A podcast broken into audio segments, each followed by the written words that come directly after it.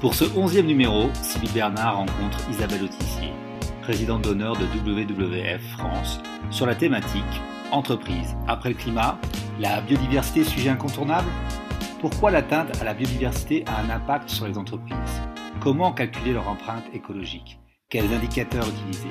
À quel moment le vivant entre en compte dans leur mode de production? Quel rôle les entreprises pourraient-elles jouer dans la préservation de la biodiversité? Bonne écoute alors, euh, bonsoir et bienvenue à cette euh, onzième édition des dialogues euh, MR21. Je suis ravie d'accueillir aujourd'hui Isabelle Autissier, une personnalité engagée au parcours peu commun, navigatrice, présidente d'honneur du WWF France, le Fonds mondial pour la nature, première femme à avoir accompli un tour du monde à la voile en solitaire et également écrivaine. Isabelle, merci beaucoup d'avoir accepté notre invitation. Je suis ravie de vous accueillir ce soir. Merci. Ben, bonsoir, bonsoir à toutes et bonsoir à tous. Et euh, un peu désolée que ce soit en visio parce que bon, c'est moins chaleureux, mais enfin, c'est quand même une, façon de, se rencontrer. Alors, pour ceux qui nous rejoignent euh, pour la première fois aujourd'hui, euh, nous avons imaginé ces dialogues comme un temps d'échange, un temps de partage, un temps d'interrogation pour éclairer la crise actuelle, identifier les nouveaux enjeux et, proposer des pistes de réflexion. Ces dialogues sont nés en fait au moment de la, du premier confinement, au moment de, la crise Covid. Euh, alors qu'est-ce que le réseau MR21 euh, C'est un lieu de, réflexion lancé en 2016 qui réunit des responsables venant d'horizons différents, entreprises, institutions publiques, associations, ONG euh, tous engagés dans la RSE euh, pour promouvoir des pratiques de management durable. Euh, c'est un peu un, catalyseur autour de témoignages, d'éclairages d'experts et d'événements comme ce soir. Alors notre dialogue se déroulera en deux temps. Nous échangerons tout d'abord avec notre invité, puis dans la deuxième demi-heure, ce sera un échange avec les participants qui sont, on l'a vu, très nombreux ce soir. Euh, et vous pouvez d'ores et déjà euh, poser vos questions dans le, la petite, euh, le petit chat dialogue. donc, pour que voilà, dès, dès 7 heures, nous puissions commencer avec les questions. Alors, 2021 se veut être une année cruciale pour la préservation de la biodiversité. les événements ont été reportés à cette année dû à la pandémie. Dans un peu plus de trois mois, en Chine, se tiendra la COP 15. Euh, qui est la Convention sur la diversité biologique et qui doit aboutir à un, équivalent euh, des accords de Paris sur le climat. En septembre prochain, la France aura l'honneur d'accueillir à Marseille le Congrès mondial de la nature de l'IUCN. Euh, c'est un congrès qui est organisé tous les quatre ans, qui rassemble plus de, plus de 1400 membres pour développer un cadre mondial de préservation de la nature. Et puis, il y a un mois, la France organisait le One Planet Summit, le quatrième, regroupant une trentaine de chefs d'État, mais aussi des chefs d'entreprise, autour de la lutte pour la préservation de la biodiversité. Le WWF était alors présent pour appeler les acteurs à prendre des mesures afin d'enrayer la destruction de nos écosystèmes.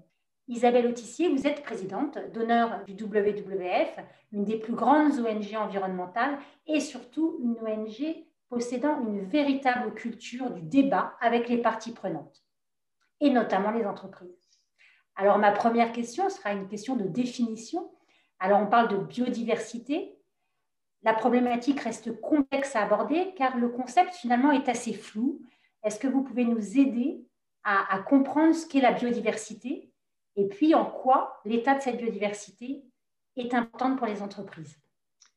Euh, merci. Donc, euh, bonsoir à, toutes et à tous. Euh, et, c'est vrai que vous l'avez souligné, donc 2021 à la place de 2020 va être euh, une année biodiversité. Et depuis, on va dire deux ou trois ans surtout, euh, on voit que c'est un sujet qui, monte assez fort euh, parce qu'au fond, c'était le grand sujet avec le réchauffement climatique, mais qui était un peu le parent pauvre du réchauffement climatique. Hein.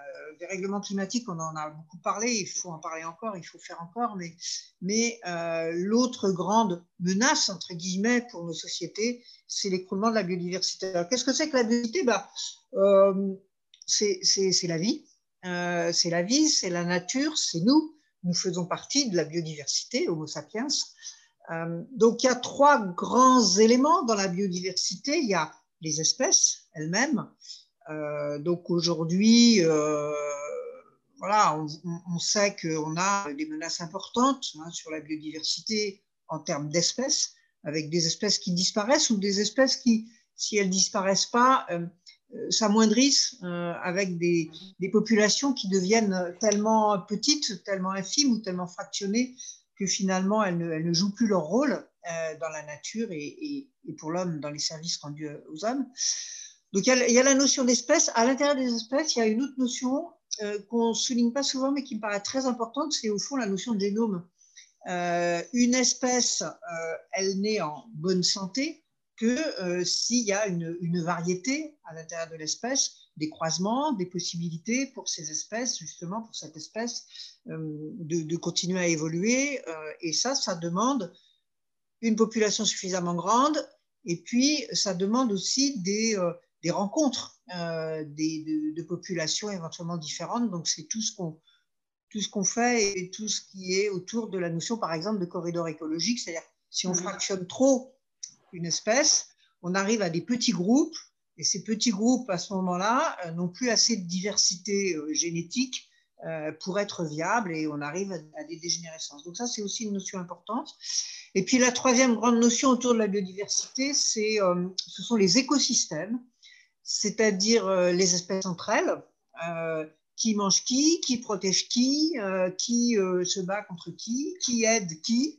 Euh, et toute cette construction que j'aime bien, euh, j'aime bien l'image du Mikado au fond, euh, comme des petits, des petits bâtons qui ne peuvent tenir tous ensemble que, voilà, que, par, que parce que justement ils sont ensemble. Et si vous commencez à enlever quelques petits bâtons du Mikado, à un moment donné, vous avez un écroulement un peu, un peu généralisé. Évidemment, c'est une image, mais pour dire qu'un écosystème, il est en bonne santé quand il est le plus varié possible et évidemment quand il y a le plus euh, d'individus possible. Parce que là, on a une très grande complexité des échanges qui fait que globalement, euh, globalement l'affaire est solide. Si à un moment donné, il y a une espèce, pour une raison ou pour une autre, qui diminue un peu ou qui a un problème, euh, bah, il y a tellement d'autres interactions que globalement, l'ensemble tient la route. Donc voilà, ça c'est un petit peu pour les, pour les définitions. Alors, pourquoi c'est important pour les entreprises? Euh, d'abord, c'est tout simplement important pour les hommes. Or, les entreprises, euh, ce sont avant tout des humains, euh, des hommes et des femmes. qui soient partie prenante des entreprises, qui soient clients, fournisseurs, c'est des humains. Et il n'y a pas d'humain qui, peut, qui, peut, perdurer si, si les écosystèmes, si les espèces s'écroulent. Un, tout petit exemple, la moitié de l'oxygène que nous respirons aujourd'hui nous vient du plancton marin si le dérèglement climatique euh, affecte de manière forte euh, le plancton marin, eh ben, peut-être qu'on va arriver à moins d'oxygène produit chaque année, donc, euh, donc ben voilà, par exemple, des difficultés respiratoires, tout simplement. Mmh. pas seulement pour nous, mais aussi pour tous les animaux qui respirent, donc, donc des effets en chaîne. un, autre exemple qui est, qui est, évidemment très, très connu, c'est la question de la pollinisation. Les êtres humains ont besoin de manger. Euh, une grande partie euh, des produits que nous mangeons euh, bah, finalement aboutissent, arrivent à maturité parce qu'ils ont été à un moment donné pollinisés. et, l'attaque, la, destruction des pollinisateurs, évidemment, entraîne des baisses de rendement, voire, voire plus du tout de, de, maturation des fruits ou de certains légumes. or, évidemment, on peut le faire à la main. Hein. Enfin, voilà, qu'est-ce que ça coûte de faire ça à la main alors que a priori, euh, la nature nous fournit ça, euh, nous fournit ça euh, gratuitement. autres éléments au-delà de ça, précisément pour une entreprise, ben, une entreprise, la plupart d'entre elles, elles dépendent de chaînes d'approvisionnement et la plupart du temps, à l'origine de ces chaînes d'approvisionnement, on trouve des éléments naturels que ce soit euh, tout l'agroalimentaire, euh, que ce soit euh, les, vêtements en coton, les, le cuir, tout ce que vous voulez, tout ça, c'est des chaînes d'approvisionnement qui reposent au départ sur la nature, donc au départ sur, sur la biodiversité. Un, un, amoindrissement de la biodiversité, donc ça veut dire des chaînes d'approvisionnement qui peuvent être plus ou moins mises à mal, ça veut dire des coûts supplémentaires pour les entreprises, ça veut dire éventuellement des législations supplémentaires auxquelles il faudra faire face parce qu'au bout d'un moment, les États vont s'en mêler, euh, essayer de sauver ce qui peut être sauvé et donc imposer un certain nombre de, règlements, de quotas, de, tas de choses qui vont évidemment être, être difficiles à, gérer pour les entreprises. Et le dernier point, euh, parce qu'il faut parler de cette crise euh, Covid, même si aujourd'hui on n'a pas la preuve absolue et définitive de la chaîne d'origine de cette pandémie, on sait que depuis la guerre, 60% des pandémies sont dues à des atteintes à la biodiversité. Euh, c'est-à-dire 60% des grandes pandémies mondiales sont dues au fait que soit on a par exemple détruit des forêts, soit on a asséché des zones humides, soit on a fait du commerce euh, d'animaux sauvages de manière illégale. Et en faisant ça, on a rapproché les humains du monde sauvage. Et faisant ça, évidemment, on a favorisé le passage des virus et des bactéries euh, d'une population à une autre donc, on voit bien que euh, les pandémies, par exemple, sont dues en grande partie à, euh, un écroulement de la biodiversité et, les entreprises savent toutes, à part quelques GAFA, que c'est pas bon pour le business quand les mmh. gens, évidemment, sont soit malades, soit empêchés, comme on l'est aujourd'hui. Voilà, premier élément de réponse. Mmh. je vous remercie.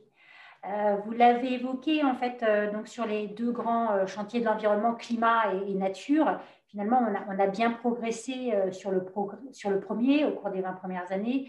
on a des leviers à mettre en œuvre, des indicateurs partagés, l'équivalent tonne CO2, la température, des cibles, une trajectoire. En revanche, cela n'existe pas sur la nature et la protection de la biodiversité. Donc, en fait, une entreprise qui veut s'engager aujourd'hui euh, pour la préservation de la biodiversité, que doit-elle faire? Quels sont, d'après vous, les indicateurs qui seraient possibles pour mesurer son impact?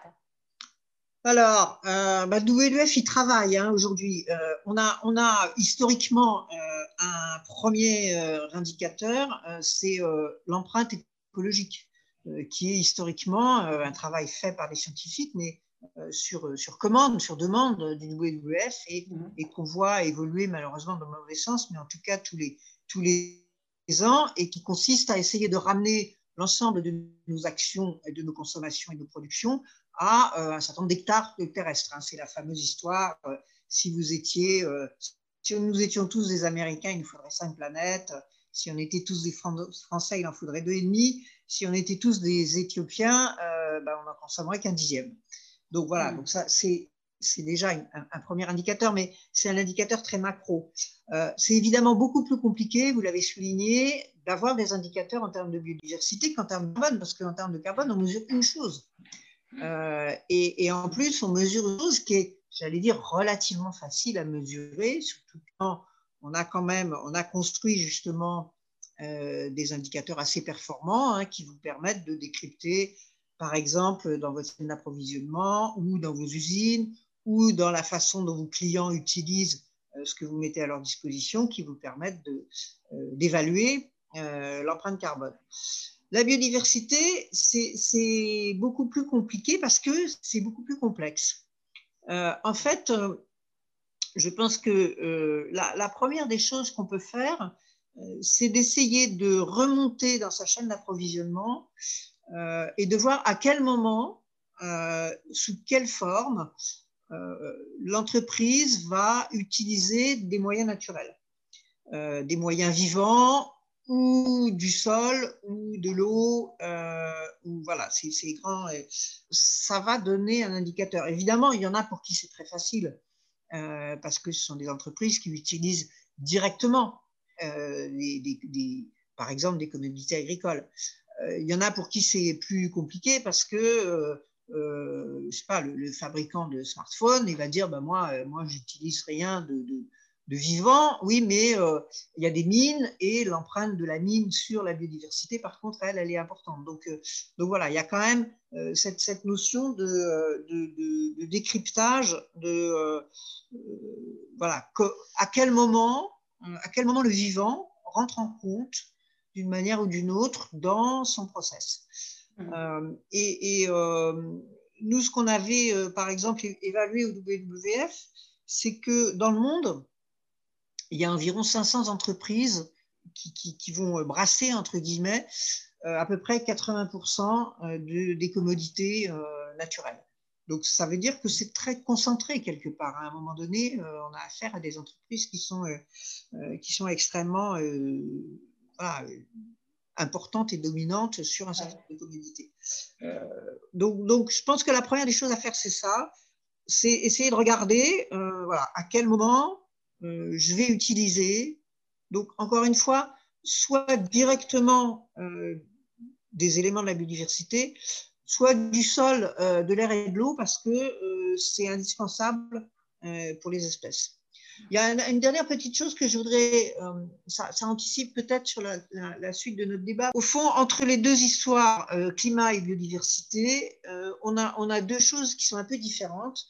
Le climat, c'est vrai que c'est plus facile à mesurer et ça paraît pour une entreprise relativement plus simple d'agir dessus. Je dis relativement parce que je sais que ça n'est pas toujours. Par contre, ce qu'on fait aujourd'hui, on en verra les conséquences, bonnes ou mauvaises, que dans plusieurs dizaines d'années, voire plusieurs centaines d'années. Alors que la biodiversité, c'est un peu l'inverse. Euh, c'est euh, quelque chose qui est beaucoup plus complexe à appréhender et à mesurer, mais euh, quand on s'attaque un peu au problème, on a un retour qui est en général beaucoup plus rapide et beaucoup plus visible. Et, et, on le voit par exemple très bien à travers le développement par exemple d'aires protégées, qu'elles soient terrestres ou marines, on voit que là, on a, euh, au bout de 4-5 ans, hein, donc c'est très très rapide, euh, on a déjà des éléments de biodiversité qui commencent à revenir, qui commencent à se recomplexifier euh, et, qui commencent à se restaurer. Donc on a vraiment deux, choses assez différentes en termes de logique de pensée, et, c'est vrai aussi donc pour les entreprises. Hmm. Alors, euh, vous, avez été à la tête euh, de WWF pendant de nombreuses années. Vous êtes maintenant présidente d'honneur. Euh, ce, qui, bah, ce qui nous intéresserait de savoir, c'est un petit peu comment une ONG comme WWF, qui a justement, comme on disait tout à l'heure, une vraie, vraie culture du dialogue avec les parties prenantes, peut faire en sorte que les entreprises agissent en faveur de la biodiversité. vous avez dit un petit peu bah, qu'est-ce qu'elles pouvaient faire, mais je pense qu'elles ont sans doute besoin d'un petit coup de pouce. Une ONG peut euh, agir à différents, différents, de différentes façons. Euh, voilà, on le voit dans les journaux, il y a des listes, euh, des de chain, des challenges. chez WWF, comment vous faites? Est-ce que ça marche? Alors, vaste question. Oui, on a, c'est un peu une une spécialité, entre guillemets, je ne sais pas comment il faut dire ça, euh, du WWF que d'être, euh, que d'être euh, extrêmement partie prenante avec le, monde économique en général. Mm. Parce que c'est, c'est aussi avec le monde de la finance, par exemple, depuis quelques années. Ça nous est d'ailleurs énormément reproché et parfois de manière extrêmement violente.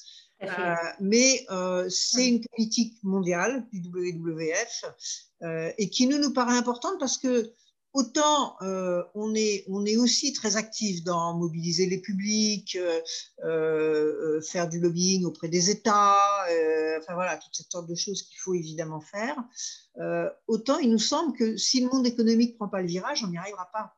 On a absolument besoin que le monde économique change ses fondamentaux, c'est-à-dire intègre en plus des, j'allais dire, des indicateurs euh, purement économiques et financiers, euh, intègre dans ses choix euh, d'autres indicateurs, et en particulier des indicateurs climat et, biodiversité, mais on pourrait aussi parler, par exemple, de, la question des déchets, hein, qui sont, enfin, tout ça, c'est des choses qui sont, qui sont assez liées finalement.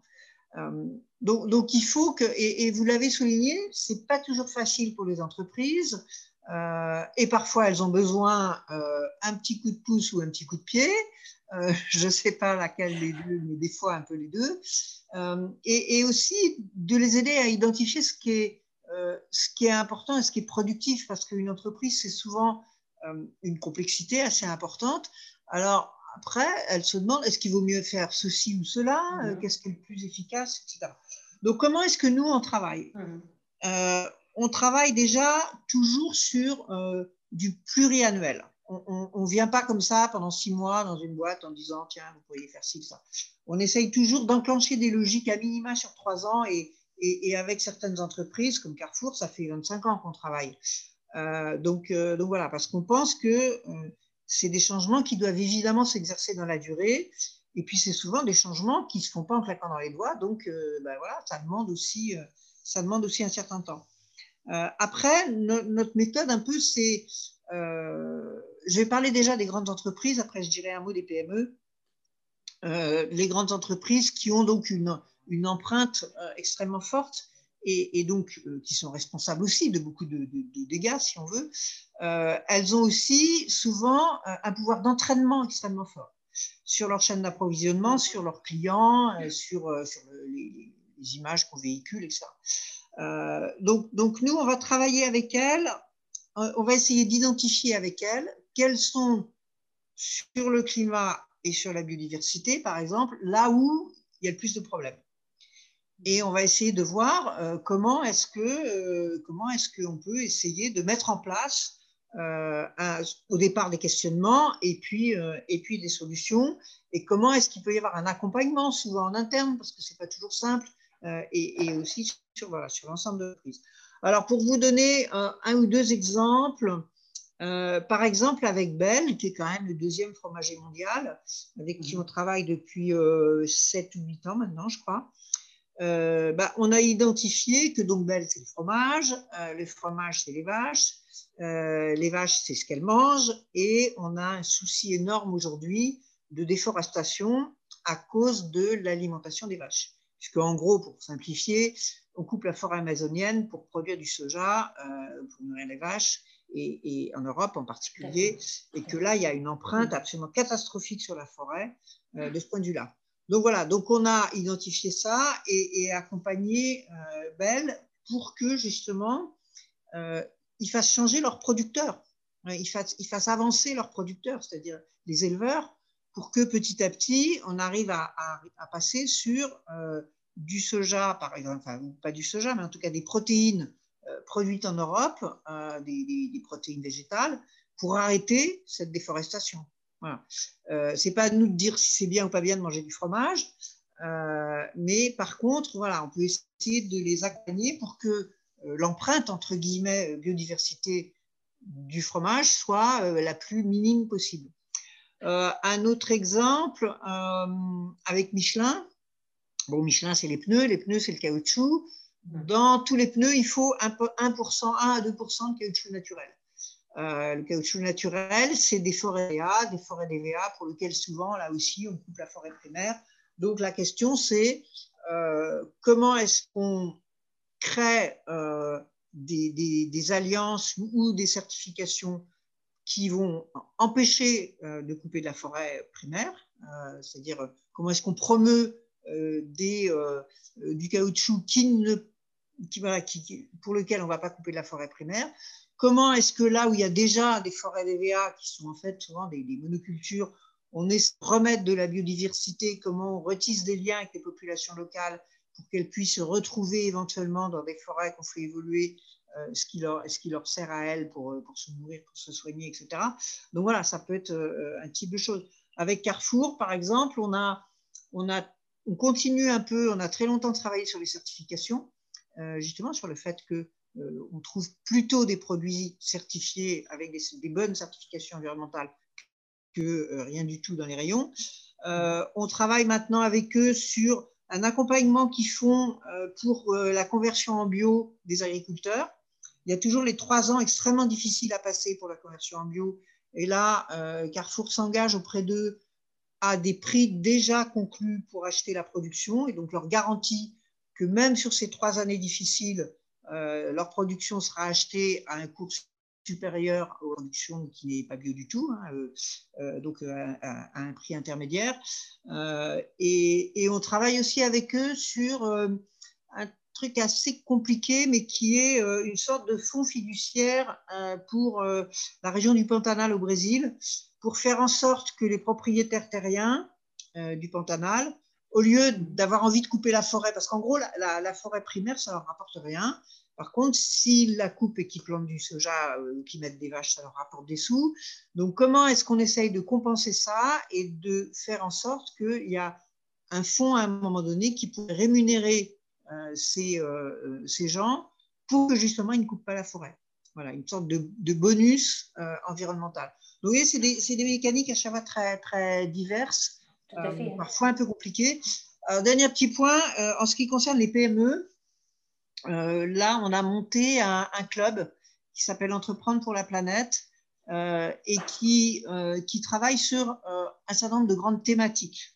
Euh, on n'a pas les moyens, malheureusement, de pouvoir accompagner comme on le fait pour les grosses boîtes PME par PME, mais on travaille donc sur les grandes thématiques, bah, par exemple carbone, par exemple, euh, et, on essaye, on fait donc là aujourd'hui on doit avoir une cinquantaine, un peu plus, entre 50 et 70, ça augmente régulièrement, euh, entreprises. Donc on les fait aussi se rencontrer, elles peuvent aussi échanger sur leurs problématiques, euh, comment font les uns et les autres, euh, sur les questions, je ne sais pas moi, de, euh, du transport des marchandises, sur des questions sur lesquelles elles peuvent, elles peuvent se retrouver, elles peuvent échanger sur des bonnes pratiques et des, solutions. D'accord, très bien. Les solutions sont assez diverses et que vous vous adaptez vraiment à chaque fois à, à, la filière. Et je pense aussi à la capacité de l'entreprise, à sa capacité à aller plus ou moins loin, plus ou moins vite.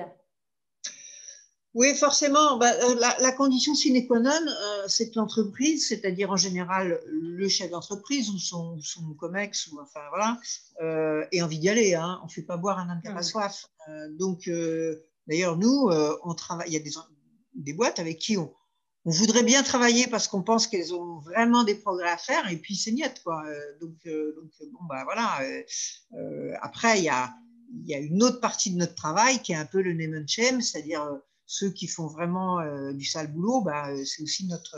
Euh, voilà, une ONG comme nous, on est aussi là pour, dénoncer un certain nombre de pratiques. Hein, mmh. mais, mais je pense que la première des choses, c'est effectivement que l'entreprise accepte de se questionner et de manière, j'allais dire, au départ, de manière vraiment sérieuse et, et profonde. Quoi on, l'a vu, euh, par exemple, c'est vrai qu'il y a, a 10-15 ans, euh, quand on parlait développement durable, il y avait un monsieur ou une madame développement durable dans une entreprise qui était rattachée à la com. Et ça, c'était très clair. Euh, et puis en général, elle avait un petit groupe de gens, quelques personnes qui travaillaient un peu pour faire en sorte qu'on éteigne les lumières ou qu'on fasse deux, trois trucs un peu sympas. maintenant, on voit que c'est des directions beaucoup plus importante avec des gens euh, en général au niveau, en tout cas dans les, dans les grosses boîtes, d'ailleurs parfois des transfuges des ONG, euh, ça arrive, euh, et que c'est maintenant le directeur développement durable, c'est quelqu'un au COMEX dans l'entreprise. voilà, donc il y a eu quand même une évolution de la culture qui a été importante et, et qui, je crois, est, indispensable pour qu'il commence à se passer quelque chose. Quoi. Alors, c'est très intéressant ce point parce que ça va faire le lien avec la première question qui a été posée. Avant cette première question, je voulais vous faire part de deux réactions sur le fil. Euh, donc, le témoignage de M. Dreyfus euh, de Crédit Agricole euh, Corporate and Investment, Bank, pardon, qui nous dit Nous avons construit notre matrice de matérialité. Quand nous avons construit notre matrice de matérialité, nous sommes allés rencontrer, entre autres, le WWF Pascal Canfin. Donc voilà, merci du témoignage. Et puis une réaction euh, de Marine Champon. Alors, annonce hier de nouvelles nominations au conseil scientifique, dont enfin un vétérinaire, santé animale. À quand Isabelle Autissier pour la biodiversité et boucler la boucle One Health Faire de One Health un élément mobilisateur sur l'enjeu biodiversité. Vous l'avez dit, biodiversité pandémie, hein, euh, il y a des chiffres euh, que vous avez cités et, il y a ce lien. donc c'est vrai que pourquoi pas? Oui, non, mon, slogan, c'est euh, c'est pas d'homme en bonne santé sur une planète malade. Je crois que euh, voilà. Euh, et, pour rendre à César ce qui lui appartient, euh, Eric Orsena a été très partie prenante pour euh, batailler pour qu'il y ait un vétérinaire dans ce conseil.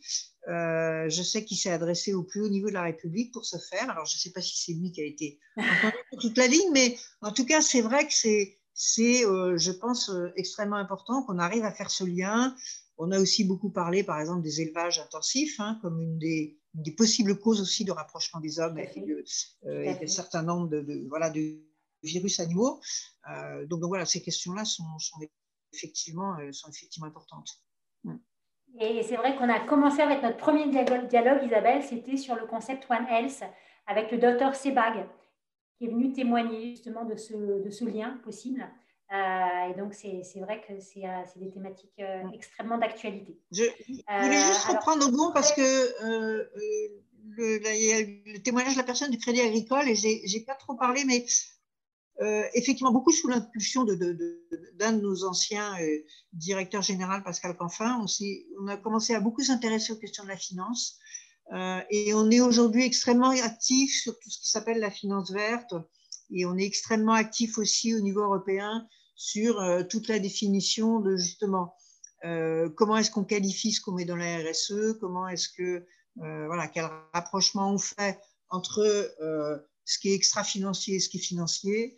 Euh, là, là, il y a encore du travail, mais c'est vrai que on a, euh, on a embauché d'ailleurs des, euh, des, des, des, gens sur ce sujet-là parce qu'on pense que voilà, les, les questions financières sont devenues, les questions d'investissement sont devenues extrêmement importantes et, et, ça commence à bouger, donc, donc ça, mmh. c'est plutôt positif. Tout à fait. Euh, je pense que c'est avant euh, de venir à, WWF, Pascal Canfin a créé l'ONG euh, Finance Watch, qui est une ONG très intéressante, basée à Bruxelles, si je ne me trompe pas, et qui travaille vraiment sur, sur ce rapprochement. Et, c'est mm. un, grand, grand chantier. Alors, vous avez COMEX tout à l'heure, et on a une question sur la gouvernance. Donc, Patrick Dumière donc, qui, vous pose cette question. Euh, est-ce que vous ne pensez pas que les opinions sont désormais prêtes à assumer des changements de comportement dès lors qu'ils sont accompagnés de façon juste et que l'inertie est plus dans les entreprises, en fait, et en particulier dans la gouvernance, qui tendent à prolonger les modèles anciens? Qu'en pensez-vous Oui, euh, alors je pense qu'il a en partie raison. Euh, je pense que les citoyens quand on les interroge et quand on regarde aussi comment, comment ils se comportent, hein, euh, je pense à l'explosion du bio par exemple depuis, euh, depuis quelques années, euh, ils, ont envie de changer. C'est des fois un peu confus dans leur tête, ils ne savent pas très bien ce qu'il faut faire, mais, mhm. mais voilà. je pense que le problème de la gouvernance, c'est qu'il y a une pression économique qui est très très forte sur la gouvernance et que c'est toujours compliqué, je le comprends, hein, quand on est à la tête d'une entreprise, de lâcher la proie pour l'ombre et de se dire euh, bon, ben voilà, euh, ok, il va falloir changer, mais euh, si jamais ça ne marche pas, etc. Donc, donc, je peux comprendre qu'il y ait des inquiétudes. En même temps, ce qu'on voit aussi souvent, c'est que les entreprises qui arrivent à franchir ce pas et qui soit développent de, nouveaux business models, soit de nouvelles façons de, de travailler, etc., et ben, la plupart du temps, elles prennent un temps d'avance sur les autres. Euh, et, parce que, parce que au final, euh, dans 10 ans, 20 ans, toutes les entreprises qui n'auront pas fait leur transformation écologique, elles pourront plus. Enfin, elles auront beaucoup de difficultés à continuer. Parce que, tout simplement, que ce soit en termes de climat ou de biodiversité, euh, les, ce que j'ai évoqué au début de notre sur les, difficultés que crée, par exemple, l'écroulement de la biodiversité pour les entreprises, ça deviendra majeur. Donc, il ne sera plus question. On pourra, pourra plus supporter une entreprise qui ne le fera pas. Évidemment, celles qui l'auront fait avant les autres, euh, ce sera plus facile. Elles, euh, voilà, elles, auront eu plus de temps pour euh, changer leur modèle et s'adapter. Je pense aussi, par exemple, à la, formation en interne. donc, donc, je crois qu'à un moment donné, oui, il faut, faut, un peu de, courage, quelque part, de la part des entreprises et des COMEX en particulier, pour, euh, pour se dire bon ben là, euh, là il faut y aller. Alors, ce qu'on peut dire, c'est aussi c'est un peu comme euh, comme pour un agriculteur qui va se convertir au bio. Il y a quand même souvent, on n'est pas toujours obligé de faire tout d'un coup. Mais ce qui est important à ce moment-là, quand on ne fait pas tout d'un coup, c'est quand même de se fixer un objectif. On voit par exemple sur le climat, le WWF a, a monté à partir de 2015, à partir de la conférence de Paris, un outil pour les très grandes entreprises qui consiste par exemple à leur dire bah, vous allez vous aligner sur l'accord de Paris. C'est-à-dire que vous allez considérer votre empreinte carbone un peu comme si vous étiez un pays et puis euh, analyser votre empreinte carbone de ce point de vue-là. Et en 2050, il faudrait que vous soyez où si vous vouliez euh, être à 1,5 degré à la fin, de, la, fin trajectoire. Dire. Euh, donc, donc, ça permet à ce moment-là parce qu'on sait bien que l'empreinte carbone, euh, on ne claque pas dans les doigts pour qu'elle s'arrête, mais on se met sur une trajectoire avec des chiffres et avec des, points de passage et des objectifs. Et c'est pas juste de se dire en 2050 on reste gratis, c'est de se dire ben voilà, euh, en 2022 il faut que j'en sois là, en 2025 il faut que j'en sois là, en 2030 il faut que j'en sois là, etc. Euh, et, je pense que ça c'est aussi quelque part un peu plus rassurant du coup pour une entreprise de, voir son chemin et puis de pouvoir aussi le mesurer évidemment. C'est une question vraiment qui est très importante. Et d'ailleurs, euh, si euh, pour vous, alors excusez-moi, ce n'est pas une question dans le film, mais, je prends euh, quand même parce que c'est une question très intéressante. Ce serait quoi pour vous l'objectif de la COP 15 qui serait appréhendable pour le citoyen? Alors, c'est toujours pareil, c'est un peu compliqué, mais on sait à peu près que sur, la COP 15, il va y avoir un, une chose qui va être discutée, c'est 30% d'être protégé sur la planète, ça va être un objectif. Bon, euh, mhm. on n'y arrivera pas pour l'instant. Euh, on n'a pas été très bon avant, mais on sera peut-être un peu meilleur. C'est euh, pas de disparition d'espèces. Bon, là mhm. aussi, c'est un objectif un peu macro. Et puis, nous, au WWF, on a rajouté, essayer d'ici 2050 de diviser par deux notre empreinte écologique. Alors ça, c'est peut-être un peu plus facilement appréhendable. Hein. Vous vous souvenez, l'empreinte écologique, hein, c'est cet outil euh, qui existe depuis longtemps. Euh, mmh. Je vous renvoie à toute la littérature euh, là-dessus. Et, à l'intérieur de ça, là, pour le coup, c'est un, outil qui fonctionne. C'est-à-dire qu'on sait calculer l'empreinte écologique d'un individu, d'une entreprise. De, voilà. Mmh. et donc, à partir de là, à partir de cet outil-là, on peut imaginer qu'une entreprise calcule son empreinte écologique. Euh, là, ça lui met en lumière bah, les endroits où elle n'est pas bonne, où ça ne va pas. Mhm. Et à ce moment-là, elle peut se fixer l'objectif de dire bah, euh, là où ça ne va pas, euh, il va falloir que j'arrive à avoir diminué par deux en 2050. Et donc, comment, comment j'arrive sur cette, sur cette trajectoire Ambition, on verra en, mai. Alors, une question du secteur, plus sur le secteur bancaire. quel peuvent être les impacts des banques sur la biodiversité, à part financer des projets qui favorisent la biodiversité ou encore refuser de financer des projets qui la détruisent. Est-ce que vous travaillez avec des banques au WWF Oui, oui, oui, on travaille avec les banques, bien sûr. Euh, bah oui, parce que ces deux aspects des choses, c'est colossal euh, quand on dit ça. Euh, on peut financer le charbon ou on peut financer le renouvelable. on peut, voilà. Donc, donc, à chaque fois, et, et on le voit d'ailleurs, il y a de plus en plus euh, de fonds, euh, de fonds éthiques, de fonds euh, en tout genre qui commencent à se monter dans les banques, parce qu'il y a aussi une demande des citoyens et, des, et, des, investisseurs pour, on le voit par exemple sur les, sur les grands fonds d'investissement, je pense à la Norvège par exemple, ou des gens comme ça, on voit qu'il commence de plus en plus à y avoir une demande mmh. pour, bah, des, des pour pouvoir placer en fait des fonds mais d'une manière éthique. Donc là, euh, c'est tout ce qui est autour de la finance verte. Hein. C'est effectivement quelque chose qui se développe, qui est encore, il faut bien le dire, qui est encore très marginal aujourd'hui, euh, mais qui est en train de se développer et qui doit vraiment euh, être, être soumis à des indicateurs assez forts. Donc il y a toute la batterie d'indicateurs qui a été votée l'année dernière au niveau européen, donc qui va permettre quand même d'avoir déjà une mesure hein, de, de, mmh. de est-ce que si je finance telle activité, est-ce que cette activité, elle est euh, plus ou moins marron ou plus ou moins verte, entre mhm. guillemets. Euh, donc, donc, donc, voilà, donc je pense que évidemment, c'est extraordinairement important. Euh, on, on, voit par exemple, puisque sur le climat, ça a commencé déjà depuis plus longtemps, euh, on voit que les capitalisations boursières des charbons, par exemple, sont, quand même aujourd'hui, je dirais pas complètement en déshérence, c'est pas vrai, mais en tout cas ont considérablement diminué, alors que les capitaux à la disposition des énergies renouvelables ont fait un bond colossal. Bon, bah, quand il y a des capitaux pour développer le renouvelable, eh ben, eh ben, il y a du renouvelable, hein, tout simplement. je crois que donc évidemment, évidemment, le secteur bancaire est un secteur absolument crucial dans ce, dans ce débat. Alors, une question qui nous amène à voyager. Les enjeux biodiversité sont mondiaux. Quelles sont aujourd'hui les zones les plus critiques sur ce sujet? Et quels freins pour prendre en compte ce sujet dans ces régions? Et est-ce que le WWF a des actions particulières dans ces régions?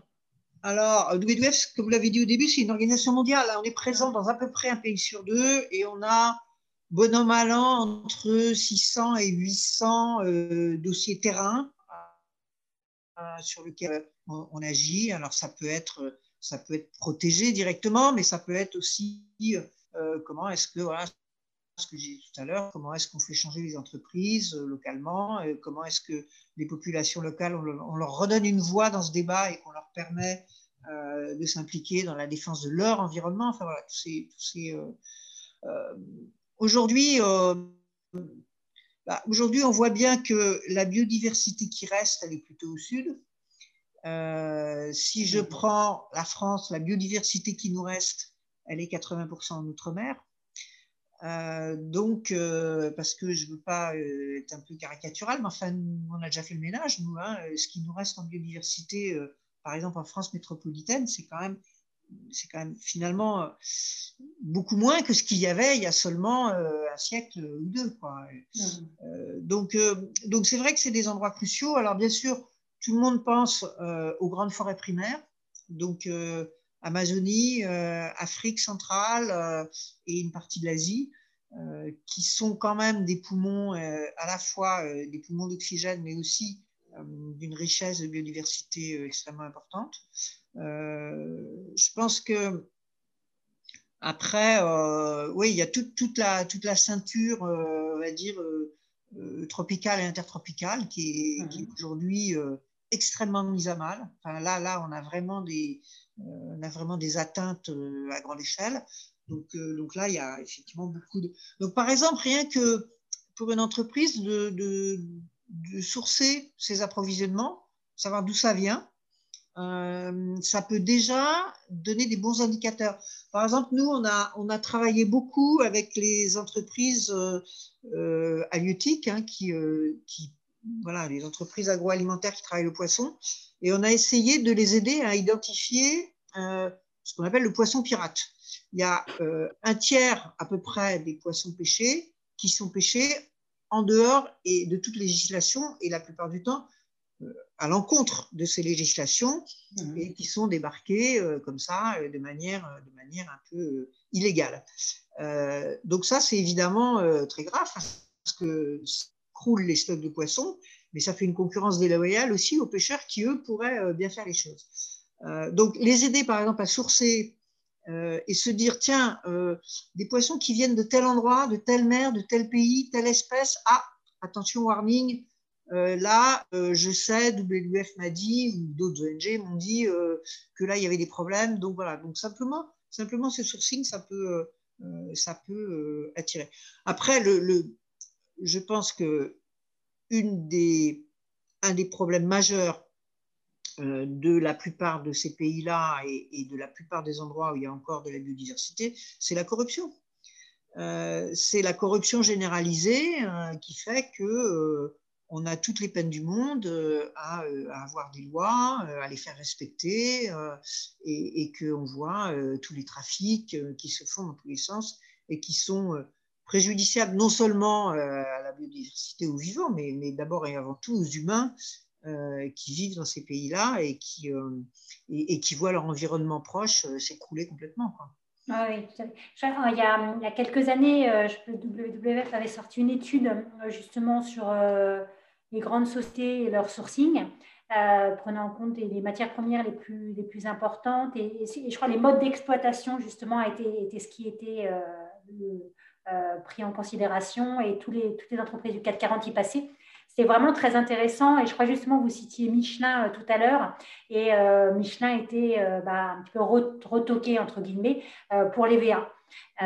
donc, donc je pense que c'est suite à ça peut-être qu'il y a eu ce partenariat avec WWF, mais je pense que c'est ça qui est intéressant, c'est que ces études, elles montrent que les entreprises, voilà, elles ont des efforts à faire sur le sourcing, mais que vous, derrière, vous allez pouvoir les aider justement à sorte de, de faire un, des efforts sur, euh, sur comment s'approvisionner de façon un peu plus euh, euh, durable. Mm, mm. Non, je crois qu'il faut voir ça comme c'est vraiment des chemins, quoi. Et, j'insiste un peu sur, sur ce concept-là. C'est bon, évidemment, il y a des pratiques qui sont absolument épouvantables et nocives et qu'il faut dénoncer immédiatement est raté tout de suite. Mm. Et puis il y a beaucoup de pratiques qui sont, qui sont, j'allais dire, qui sont grises, qui sont pas bien pour pour la planète et pour les hommes, et qu'il faut changer, mais dont on sait bien que voilà, encore une fois, il n'y a pas de coup de baguette magique, quoi. Donc et, quand on suit un chemin, euh, bah, il faut avoir des bornes kilométriques, il faut savoir où on en est et, il faut savoir euh, où, où, vous mène ce chemin. Quoi. Donc il faut vraiment que... Et ça, ça c'est vraiment un travail que les entreprises peuvent faire. On revient à cette euh, question de la trajectoire en fait. Hein. Oui, absolument.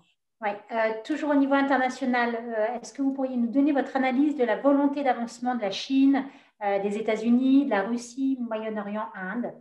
Oh là là, ça fait beaucoup. Est-ce que l'UE n'est pas un peu seule euh, et est-ce que c'est tenable dans l'état de la situation euh, géopolitique? Comment on peut négocier finalement le développement durable avec ces pays? Alors, l'Union européenne, c'est le plus gros marché du monde quand même. Il hein. ne euh, faut pas oublier ça. On est 500 millions, bon, à part, la Chine peut-être, hein, bien sûr, à part la Chine et euh, l'Inde, mais euh, en termes de pouvoir d'achat, en tout cas, euh, il n'y a pas photo. C'est l'Union européenne qui a le plus gros pouvoir d'achat global au niveau mondial. Donc ça nous donne quand même un sacré argument, parce que si les autres pays veulent nous vendre des choses, eh ben, on est quand même théoriquement en capacité de, de mettre un certain nombre de, concepts. On, travaille énormément, par exemple, cette année sur ce qu'on appelle la déforestation importée. Et on a beaucoup, beaucoup travaillé au niveau de l'Union européenne pour que justement, euh, on puisse petit à petit retoquer tous les produits qui arrivent dans l'Union européenne et qui sont issus de déforestation. Donc ça, ça c'est par exemple, euh, un outil. Après, euh, après c'est assez intéressant de voir ce qui se passe aujourd'hui au niveau mondial. On a une Chine qui, qui est en train d'évoluer relativement vite, qui s'est fixé par exemple des objectifs carbone extrêmement ambitieux, euh, qui commence à travailler de manière euh, plus structurée sur la question de la biodiversité. Alors évidemment, c'est à la chinoise, c'est-à-dire euh, c'est quand même un peu taisez-vous et faites ce que je vous dis. c'est évidemment tout sauf démocratique, ce qui pose d'autres types de problèmes. Mais je pense que l'analyse, enfin en tout cas nos, nos collègues chinois au WWF nous, nous avaient déjà fait écho de ça il y a quelques années l'analyse des gens à la tête de l'État chinois, euh, c'est que euh, les questions d'atteinte euh, globalement à la planète, à la nature, que ce soit climat, pollution, biodiversité, etc., sont devenues en Chine une des questions majeures et une des questions pour lesquelles il y a le plus de tensions sociales, plus que les questions de, de conditions de travail ou de salaire. Euh, et que ça, c'est quelque chose sur lequel l'État chinois se sent en capacité d'agir euh, et, qui le menace moins en termes de modèle, euh, de modèle global. C'est-à-dire mmh. que avoir des syndicats dans les entreprises, je pense que c'est compliqué pour le gouvernement chinois. Dire qu'on baisse son empreinte carbone, c'est moins compliqué. Donc voilà, je ne porte pas de jugement, mais je dis que mmh.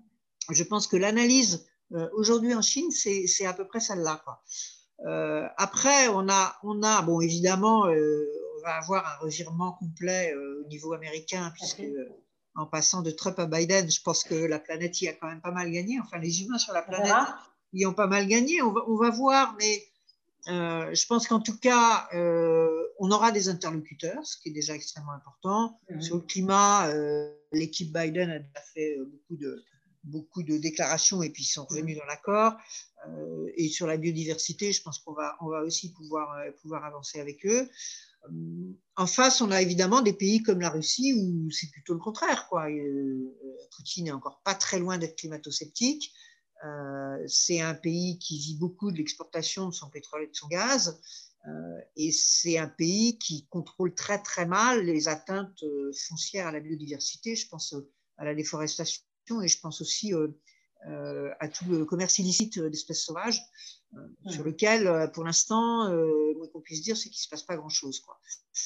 Donc, donc voilà, on a, on a des situations contrastées, mais on les aura toujours. Hein. Après, la question, c'est quelles alliances les plus solides possibles on arrive à louer. Et encore une fois, l'Union européenne peut très bien être au centre du jeu parce qu'elle a à la fois, donc je vous disais, un marché extrêmement puissant. elle a quand même une diplomatie, même si ce n'est pas la diplomatie de l'Union européenne, mais c'est la diplomatie aujourd'hui de la France, plus l'Allemagne, plus un certain nombre d'autres pays.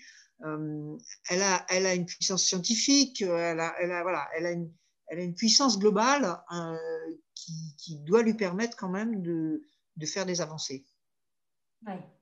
Puis la France va, va être euh, euh, présidente bah, au niveau européen en 2022. donc je ne sais pas s'il y a un plan d'action qui commence à se dessiner au niveau WWF par rapport à ça. Est-ce que ça peut être favorable à faire évoluer les lignes? Bah, Écoutez, nous, on a, on a on a un, prochain rendez-vous euh, au plus haut niveau, donc on va essayer de commencer. pour l'instant, honnêtement, la feuille de route, euh, elle n'est pas écrite. Hein. Euh, donc, donc on, va voir. Il y aura sûrement la question, encore une fois, de la, forêt. Il y aura la question de l'agriculture. qui, va, qui va sûrement être centrale dans la présidence française. donc, donc voilà, il y a un certain nombre de thématiques. Certainement la question bancaire pour accélérer. Hein. Je pense qu'il y a encore, euh, l'Union européenne a encore euh, pas mal de choses à faire autour de la finance verte et, de, des indicateurs euh, sur ces questions-là. Bon, on n'a pas de feuille de route pour l'instant, mais voilà, on va commencer à échanger là au niveau quand même. Une question pratique, y a-t-il des outils d'information du consommateur pour évaluer la biodiversité d'un produit? Et pas que le caractère bio. Alors moi, j'ai téléchargé euh, l'appli WAG pour faire un petit peu de pub pour euh, le WWF, qui est une très belle application que je conseille. Mais est-ce que vous, vous avez euh, des conseils, Isabelle Oui, WAG, c'est une appli, We Act for Good, c'est une appli du WWF qui, qui, aide les citoyens, en fait. Hein. mais les hmm. citoyens un peu partout, chez eux, au bureau, en vacances, voilà, à à faire les bons gestes et avoir les bons réflexes et avoir de l'information aussi, qui n'est pas toujours. Euh, euh après, il n'y a, y a, pas aujourd'hui. Euh, on, avait là, c'est ma casquette Conseil économique, social et environnemental. On avait, euh, on a regardé ça et, et aujourd'hui, il y a des tas d'applis qui prennent en compte certaines choses et pas d'autres. donc, il n'y a pas une appli, j'allais dire miracle, sur les questions de biodiversité. Euh, il y en a qui prennent en compte l'empreinte de l'eau, qui peut être importante. Il y en a qui prennent en compte euh, les, euh, les, pollutions et les déchets, ce qui est aussi un élément important. voilà, il y en a qui prennent en compte le bien-être animal, qui peut, être, qui peut être quelque chose, mais il n'y a pas, aujourd'hui, non, je n'ai pas de réponse à cette question. il n'y a pas d'appli qui soit vraiment euh, dont on puisse dire, ben voilà, là je peux mesurer euh, ou je peux orienter mes choix. globalement, quand même, euh, globalement, et là du coup, oui, je vous renvoie un peu à WAG parce que si c'est en, termes de citoyens, on sait à peu près hein, où est-ce qu'il faut aller, hein, que ce soit en termes d'alimentation, de transport, mmh. d'empreinte carbone, voilà les grands, les grands indicateurs, ils sont là. Quoi. question concernant l'éducation, formation. Quels seraient, selon vous, les savoir-être, savoir-faire à développer chez les leaders et collaborateurs des entreprises de demain et d'aujourd'hui? Je pense que euh, là, pour le coup, on a un peu un abîme. Quoi. C'est-à-dire que la plupart du temps, euh, quelqu'un qui est, euh, je sais pas moi, euh, qui est DRH ou qui, s'occupe des appros ou qui s'occupe de...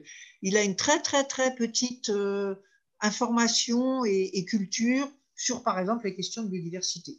On, voit souvent, nous, dans les entreprises, des gens qui pourraient être plein de bonne volonté, mais alors, ils y connaissent franchement rien et ils n'ont aucune idée de... Du coup, ils ont, forcément aucune idée de comment ils doivent faire les choses. Donc, je pense que euh, tout ce qu'on peut faire pour développer un peu ces cultures-là, et, ça peut être aussi de manière, euh, j'allais dire, relativement ludique, parce que euh, moi, tout simplement, je dis aux gens, mais allez un peu vous balader dans la nature, quoi. Allez voir un peu à quoi ça ressemble. voilà, une, forêt, à quoi ça ressemble. voilà, donc je pense qu'il y a une forme de sensibilisation, en tout cas, globalement à la nature et de, et de compréhension. Donc ça, c'est c'est à coup, oui, d'échange de, de, de, ce que vous faites, par exemple, aujourd'hui, euh, mhm. euh, de, euh, de, conférences, de rencontres. bon, maintenant, il y, a, tout un tas de aussi sur Internet, on trouve tout un tas de MOOC et de choses qui sont, qui sont très bien faites. nous, on travaille aussi beaucoup avec les grandes écoles. pour essayer là aussi de leur donner une sensibilité à ces questions-là. et, on trouve que même la plus grande des grandes écoles, celle qui est censée être la plus grande, l'ENA, euh, c'est catastrophique. Quoi. Enfin, euh, un, préfet aujourd'hui, mais alors il a une culture biodiversité qui est quand même euh, souvent assez proche du néant. Or, c'est quelqu'un qui, a un pouvoir extrêmement important, quoi, qui, va, prendre des décisions, qui aura des conséquences parfois très importantes sur, sur la biodiversité ou sur le climat. Donc, euh, donc je pense que voilà, euh, il y a certainement. Alors, est-ce que c'est aussi sous la forme de, pourquoi pas de, de, clubs dans les entreprises, de, euh, de clubs d'action, de gens dans les entreprises qui vont développer une action à faire en commun, quelque chose qui va les réunir et qui va leur donner un peu cette conscience de, de ce que c'est, parce que je crois qu'effectivement, globalement, euh, la culture sur ces sujets-là, elle est encore très faible. C'était la dernière question, une question sur la formation et l'éducation, donc très importante. Je ne vais pas pouvoir prendre euh, les autres questions, je suis vraiment désolée. Voilà, peut-être que partie remise, on verra. En tout cas, Isabelle, je voulais vous remercier de votre présence parmi nous ce soir, présence virtuelle, mais bien présente avec vos, réponses euh, très claires et très franches. je vais aussi vous souhaiter bonne chance dans vos engagements pour l'environnement. Euh, je, peux aussi conseiller à nos participants la lecture du rapport Planète Vivante euh, que vous pouvez facilement trouver sur le site du WWF et qui fait désormais référence. Hein. Il est publié tous les deux ans, je crois, depuis 1998. Euh, vous, trouverez plein d'autres, vous trouverez plein d'autres choses, je pense, sur le site, hum. que ce soit sur, sur les consommations, que ce soit sur voilà, puisque souvent on met en ligne un certain nombre d'études euh, sur des choses très diverses. Là, par exemple, on a, euh, depuis deux mois, on a fait camp contre les SUV, donc vous trouverez des éléments d'études parce que un de nos marqueurs aussi, c'est d'être euh, science-based, hein, c'est-à-dire de, partir de, mesures, d'études, de choses concrètes, réelles, de la vraie vie, quoi, pas, pas juste de la théorie. Eh oui, c'est tout à fait juste. Euh, ce, qui, ce, que je trouve appréciable dans Planète Vivante, c'est déjà qu'il est publié depuis très longtemps, quand même. Et euh, depuis il y a beaucoup d'indicateurs euh, métriques. Donc, on voit vraiment les évolutions avec des graphiques, etc. Ce qui permet d'avoir des chiffres assez, comment dire, pour attirer l'attention, qui, est, qui, est, intéressant, puisque ça mesure l'évolution de l'état de la biodiversité sur la planète. Hein. donc, très intéressant. voilà. Pour ceux qui souhaitent approfondir la réflexion de ce soir, c'est un autre regard passionné euh, que nous accueillerons euh, le 8 avril prochain avec euh, Romain Troublé, directeur général de la Fondation Tara Océan, et nous échangerons avec lui sur le rôle majeur des entreprises dans la protection de la biodiversité marine. donc, donc inscrivez-vous pour le 8 avril et en mars, nous aurons aussi un débat dont vous aurez communication un petit peu plus tard. D'ici là, vous pouvez nous retrouver sur notre site bien sûr, euh, en podcast et euh, sur les réseaux sociaux. Ben, merci à toutes et à tous et puis, puis bon courage et puis euh, n'hésitez pas à passer à l'action. Hein. je crois qu'on en a tous besoin et puis en plus ça nous remonte le moral quand on passe à l'action. Donc bon courage à, à toutes et à tous. Merci.